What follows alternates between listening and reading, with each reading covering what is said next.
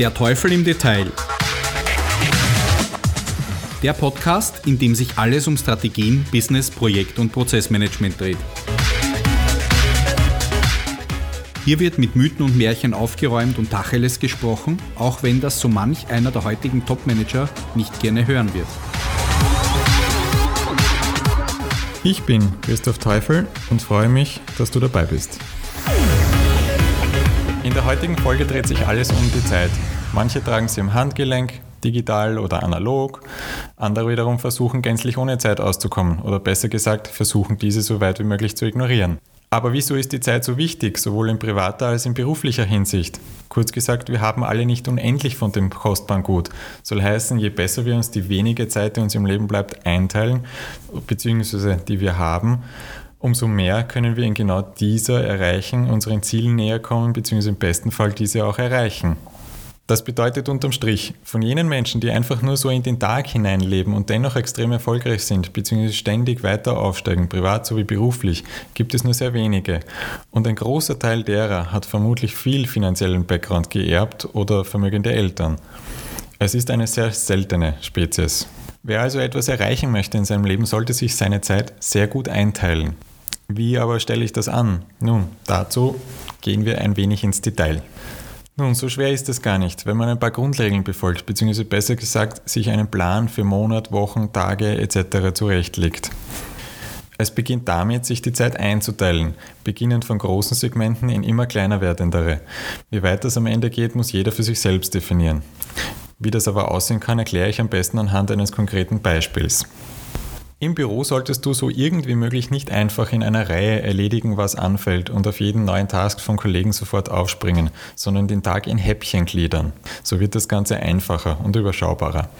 Also konkret könnte das so aussehen. Die erste Stunde im Büro wird für Administratives und Einteilungen in Prioritäten der zu erledigenden Aufgaben für den Tag verbracht.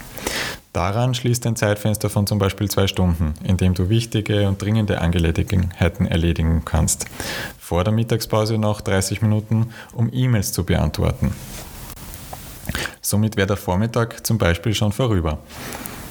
Anschließend die Mittagspause genießen.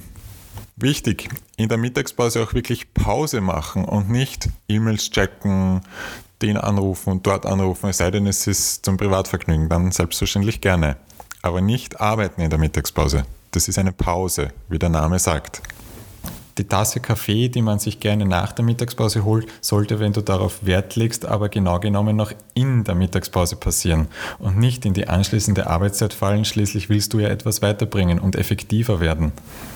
Wenn du dann also wirklich zurück im Büro bist und die Pause genossen hast, perfekt, dann kann es weitergehen. Gleich anschließend an die Mittagspause kannst du zum Beispiel eine Stunde für Termine mit Kunden oder Partnern einplanen, was sich perfekt eignet, wenn die außer Haus sind und du zuvor für das Lunch auch außer Haus warst. Zurück im Büro, anschließend eine Stunde oder zwei Stunden gezielte Arbeit an anstehenden Projekten. Wer nun mitgezählt hat, hat wahrscheinlich bemerkt, dass der klassische Arbeitstag mit den acht Stunden plus Mittagspause schon vorüber ist.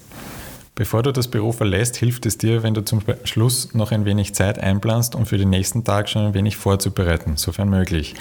Denn es fällt einem in der Regel leichter, am nächsten Tag sofort loszulegen, wenn schon vorbereitet ist und der Schreibtisch aufgeräumt und für die Aufgaben am Folgetag vorbereitet. Als wenn du vergleichsweise in der Früh ins Büro kommst und völlig unklar ist, was zu tun ist. Zugegeben, die Vorbereitung am Vortag ist nicht in jedem Job und nicht in jeder Position möglich, somit je nachdem und je nach Job. Empfehlenswert ist es und ich würde es euch auf jeden Fall raten. Was aber mit der Zeit vor und nachdem du ins Büro kommst, wenn du das Büro nicht unbedingt eine Haustüre weiter hast. Nutze die Zeit in die Arbeit sowie auch den Heimweg. Der Weg ins Büro, egal ob mit öffentlichen Verkehrsmitteln oder mit dem Auto, eignet sich perfekt für zwei Dinge. Du kannst die Zeit zum Entspannen nützen oder auch um Bücher zu lesen. Das ist auch die perfekte Zeit für Hörbücher oder Podcasts, um sich Wissen zuzuführen. Ich empfehle nicht, die Zeit zu nutzen, um E-Mails zu checken oder schon vorauszuarbeiten. Selbiges funktioniert übrigens auch am Heimweg. Eh klar. PS, wenn du zum Beispiel mit der U-Bahn fährst, 10 Stationen, 12 Stationen oder mit der Schnellbahn oder der S-Bahn, du kannst währenddessen auch perfekt die Augen schließen, während du Podcasts oder Hörbücher hörst.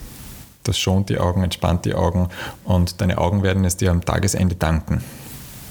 Wenn man die Uhr am Tag dann noch etwas weiter zurückdreht, kann es auch Zeit sparen, sich für die Zeit zwischen aus dem Bett aufstehen und aus dem Haus gehen eine optimierte Routine zurechtzulegen, wodurch du dann somit Zeit gewinnst, um zum Beispiel länger im Bett liegen zu bleiben oder aber auch mehr Zeit zu haben, um den Kaffee oder den Tee in der Früh zu genießen und ihn nicht in einem Schluck in den Rachen kippen zu müssen. Ein genereller Tipp der jetzt weniger das Berufsleben oder den Berufsalltag mehr betrifft, sondern eher das Privatleben, das nach der Arbeit kommt. Mach doch einen Tag in der Woche zum Partnertag, an dem die Zeit nach der Arbeit ganz deinem Partner gehört und ihr gemeinsam etwas unternehmt. Ein anderer Tag eignet sich perfekt für einen Du-Tag, ein Tag, den du ganz dir selbst widmest, ja, wo du aus dem Büro kommst, direkt ins Fitnesscenter fährst oder zum Beispiel auch ins Schwimmbad eine Stunde schwimmen gehst. Das ist die perfekte Zeit für dich, um deinen Kopf frei zu kriegen und am nächsten Tag nicht äh, schon wieder mit den Dingen vom Vortag belastet im Hirn äh, in die Arbeit startest und somit von vornherein in der ersten Stunde schon überfordert bist. Kurz gesagt, der Du-Tag sollte der Tag sein, um dein Stresslevel, deinen Stresspegel zu senken. Dass du am Tagesende, wenn du dich ins Bett legst, sagst, perfekt, ich bin zufrieden und du hast einen anständigen Ruhepuls. Natürlich gibt es noch jede Menge weitere Möglichkeiten, sich Tage, Wochen und Monate anders einzuteilen und effektiver zu werden. Im Endeffekt muss jeder für sich die beste Methode finden, mit der er am besten zurechtkommt.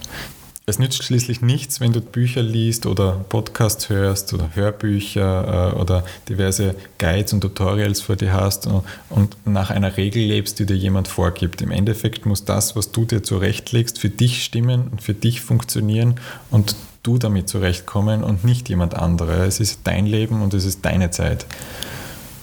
Nun sind wir eigentlich schon wieder am Ende angekommen. Es würde mich interessieren, wie sind deine Erfahrungen mit Zeitenmanagement? Arbeitest du, arbeitest du bereits damit? Hast du es schon einmal probiert? Schick mir dein Feedback über deine Erfahrungen. Ich würde mich freuen.